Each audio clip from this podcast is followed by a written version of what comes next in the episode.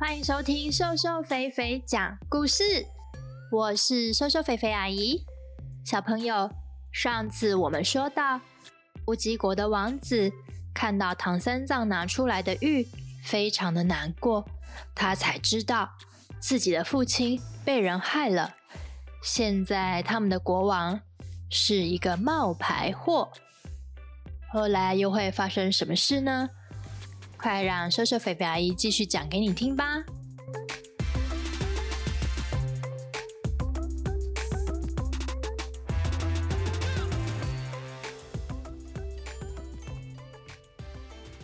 乌鸡国的王子说：“现在全国的人都以为那个道士变成的国王真的是我的父亲。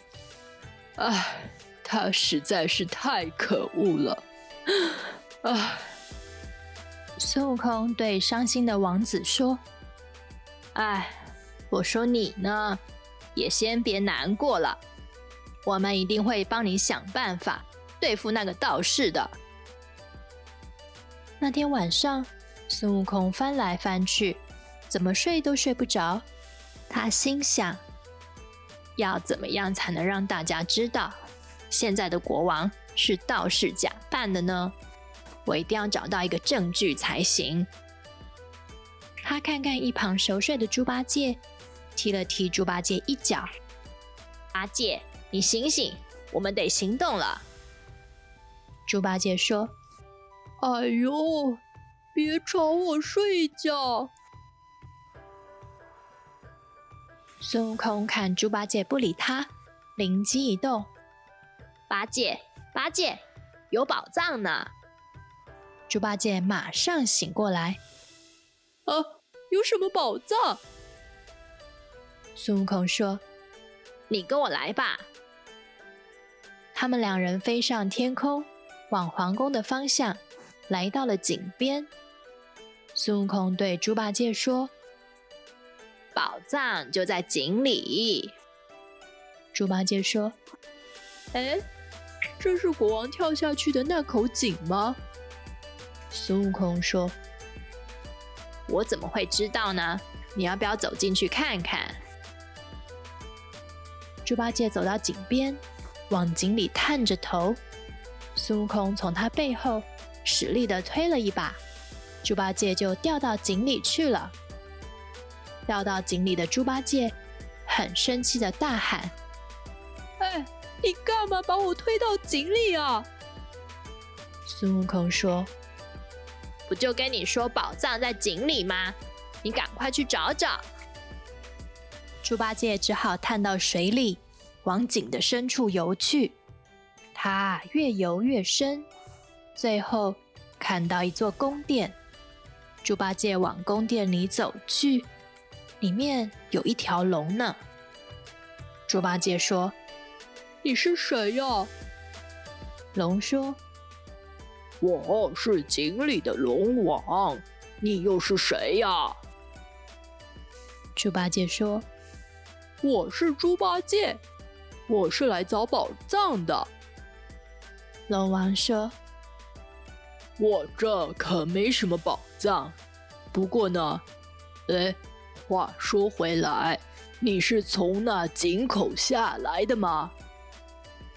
猪八戒说：“我是啊，那你就是乌鸡国来的，对吗？”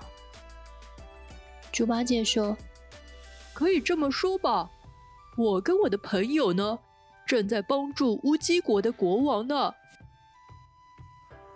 啊，那太好了，我有东西要给你啊！说完，龙王带着猪八戒进入一个房间。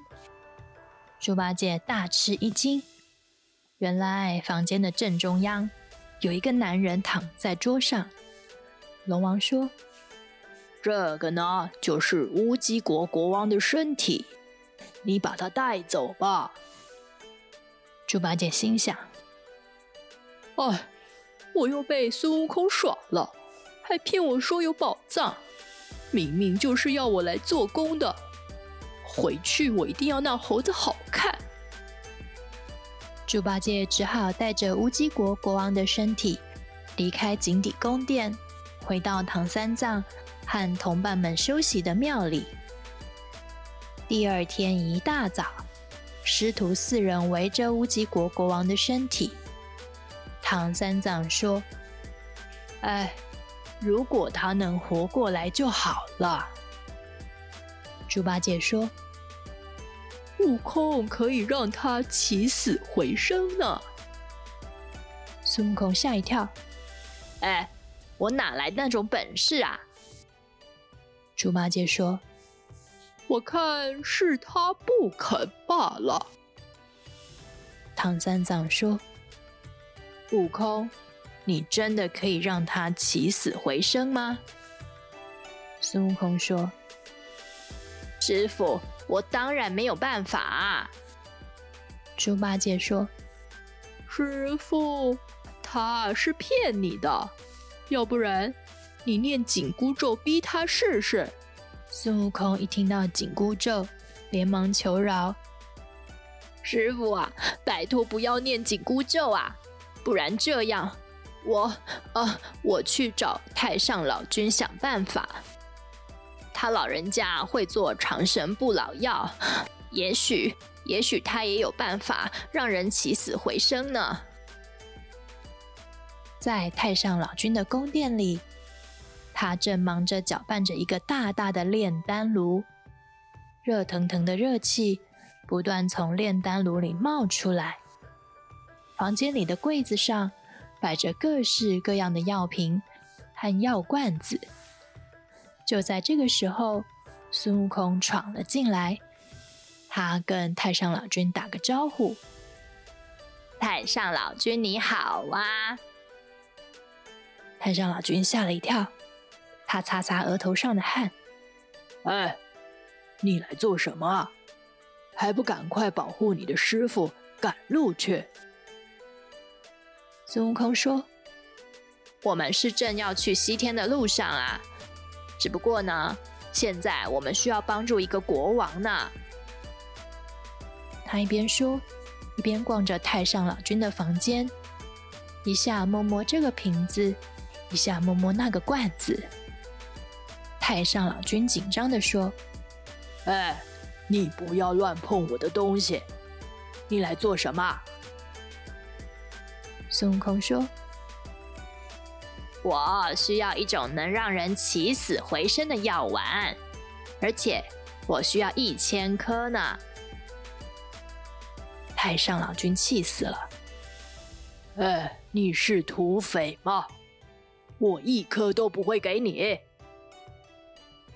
孙悟空说：“啊，对不起啊，我说错了。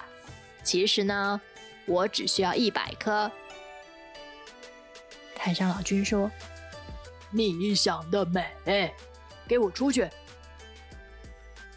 孙悟空继续说：“好啦好啦，其实呢，我只需要十颗。”太上老君说：“你是听不懂我说的话吗？我说出去。”孙悟空搔搔头，说实话。我呢，其实真的只需要一颗啦，一颗可以吗？太上老君装作没听到，不理他。孙悟空慢慢拖着脚步离开了房间。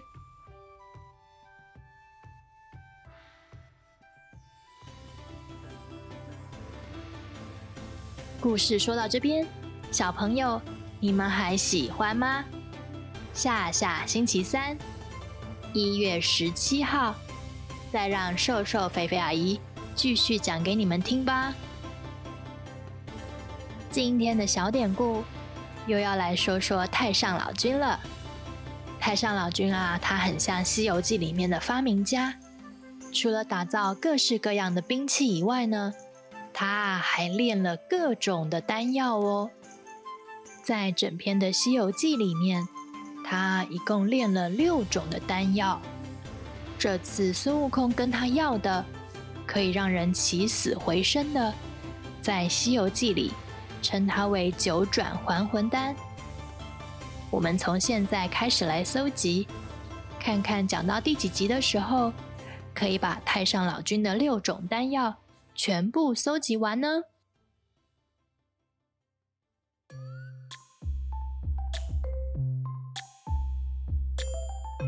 谢谢大家收听瘦瘦肥肥讲故事，在这边邀请各位小朋友以及各位爸爸妈妈帮瘦瘦肥肥阿姨按五颗星，您的五颗星是瘦瘦肥肥阿姨最大的鼓励哦。